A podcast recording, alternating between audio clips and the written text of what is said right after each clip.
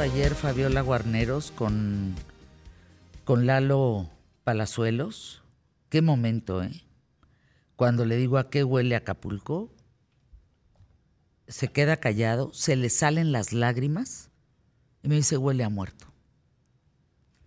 Y hoy tenemos que hablar contigo, Fabi Guarneros, porque no se ha tocado este tema, insisto. Yo desde el la semana pasada, dos días, tres días después de vivir el huracán, dije, tiene que nombrarse ya, declararse emergencia sanitaria.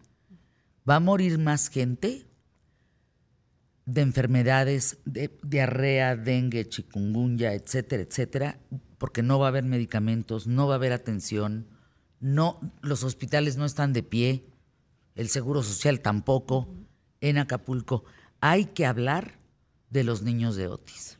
Así es, querida Fer, porque eh, efectivamente esta es una emergencia nacional, es una situación, como tú dices, de eh, urgencia sanitaria, de crisis sanitaria, eh, que debiera tener la atención de todas las autoridades de los tres niveles de gobierno. ¿Por qué? Porque junto a la par de la reconstrucción, porque es muy importante, porque sabemos que de ahí se generan los ingresos de los acapulqueños, no solo en materia turística, sino en, en el día a día del trabajo. Entonces, no solo a la par de la reconstrucción, y a la par de empezar a restabilizar todos los servicios, se necesita atender a la población más vulnerable.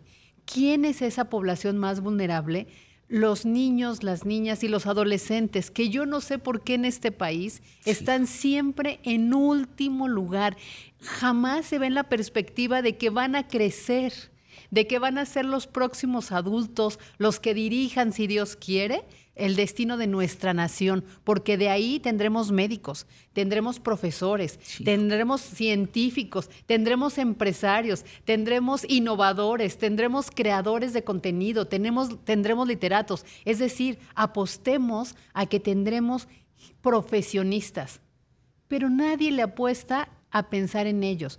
Eh, al, recordar este tema, me acordé de un, asunto que yo siempre traigo a colación, que es eh, las generaciones de las tragedias. Es decir, yo me asumo como la de la generación del sismo del 85.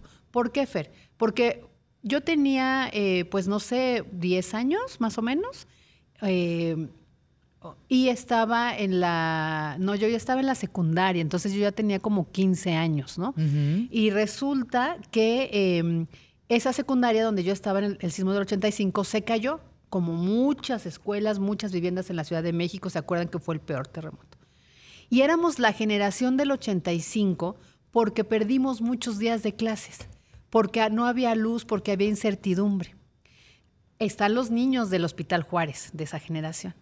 Después, en otra tragedia de esa dimensión, están los niños de la pandemia, que lo hemos hablado mucho. ¿Por qué? Porque perdieron dos años de actividad educativa, porque perdieron dos años de sociabilización y del aprendizaje que te da el estar con tus pares en la escuela, ¿no?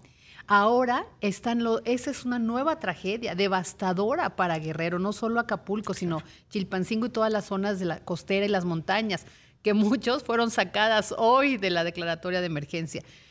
Pero ahí hay niños, niñas y adolescentes que están viviendo un presente totalmente incierto. Y el futuro que van a tener es peor de desolador, porque volvemos a lo mismo, no hay atención médica, no hay atención emocional y no hay atención educativa.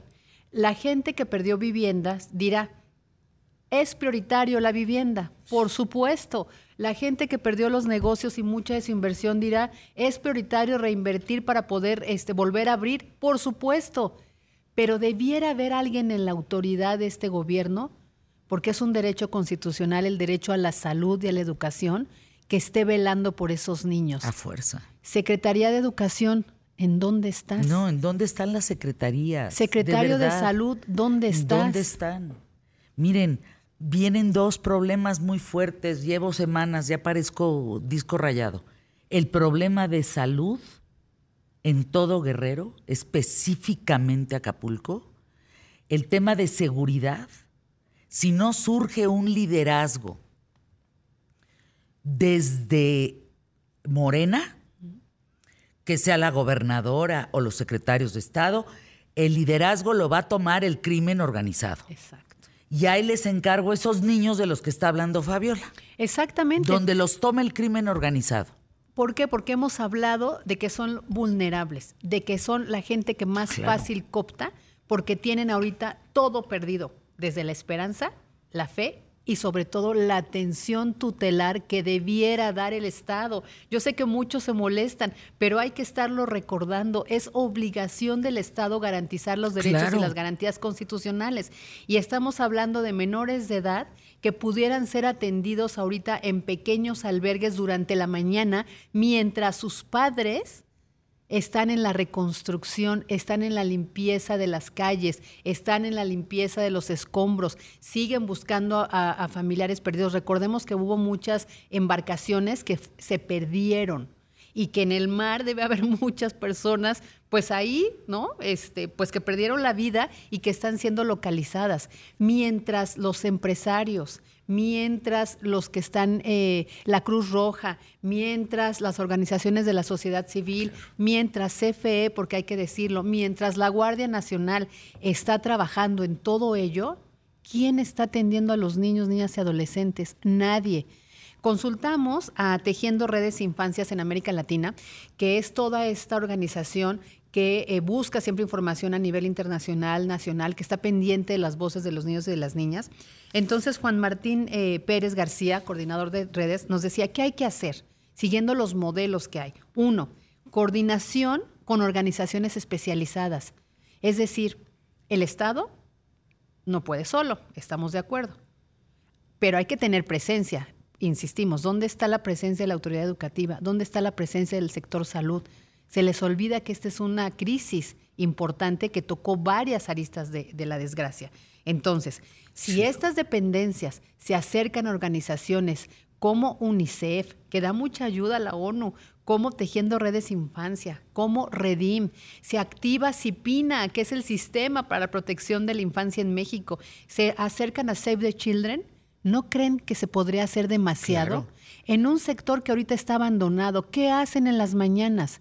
sentados entre los escombros, entre la pestilencia, entre el olor a muerte, que por eso empezábamos, Fer y yo, recordando lo que decía ayer eh, eh, Palazuelos, que nos impactó a las dos, yo lo estaba escuchando en mi oficina y cuando se queda callado, es muy difícil decir huele a muerto. Imagínense si para un adulto emprendedor que está dando comidas a la gente que lo necesita allá, siente eso, ¿cuál es el impacto para un menor donde no sabe si va a haber un mañana, donde no sabe si va a haber su casa otra vez, su techo, su escuela, sus amigos. Los testimonios que se están recogiendo eh, con todo el equipo de Grupo Imagen es sobre lo que los niños piensan. ¿Y saben qué piensan? huérfanos que todavía ni siquiera Exacto, sabemos? Siempre Hablan de todavía 50 muertos, claro que no. Sin más de pescadores, sin nada más de la gente que estaba en los barcos. Nosotros que lo vivimos en tierra, Sí, vivimos muchos, nos pudimos resguardar. Pero los del agua, ¿qué pudieron resguardarse, hombre? Nada. Exacto. Ya empiezan a salir los Hay 800 barcos hundidos. ¿Qué necedad? Pues que no. Ay, no. Veras, Fabiola es una desesperación. Y, y, fíjate que estoy tocando un tema, te veo aquí y eres fuerte, pero ahorita volví a recordar que tú estuviste ahí esa noche, esa madrugada, que te refugiaste en un rinconcito de tu habitación junto con, bueno, Avid, la productora, en otro rinconcito de otra habitación, y ustedes lo vivieron. Imagínate lo que sienten esas familias que estaban en techos de lámina, porque esa es una realidad, ¿eh? Esa es la realidad de la que nadie quiere hablar. El cuarto donde yo estaba no sé cuánto costó porque lo pagaron por mí. Pero era, era un hotel picudísimo, imperial. Habitación de lujo. La habitación desapareció. ¿De qué les estoy hablando? Habitación de lujo. No era un hotel de paso, no era una casa de lámina, una habitación de lujo, chingao. Con jacuzzi. Desapareció. ¿Se imaginan esta gente?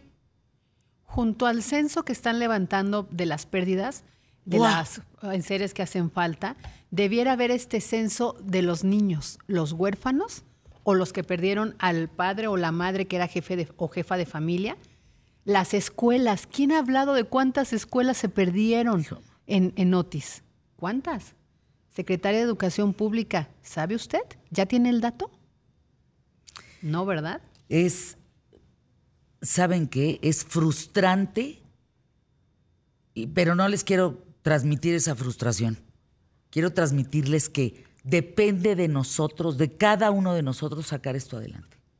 No hay liderazgo, no saben qué hacer.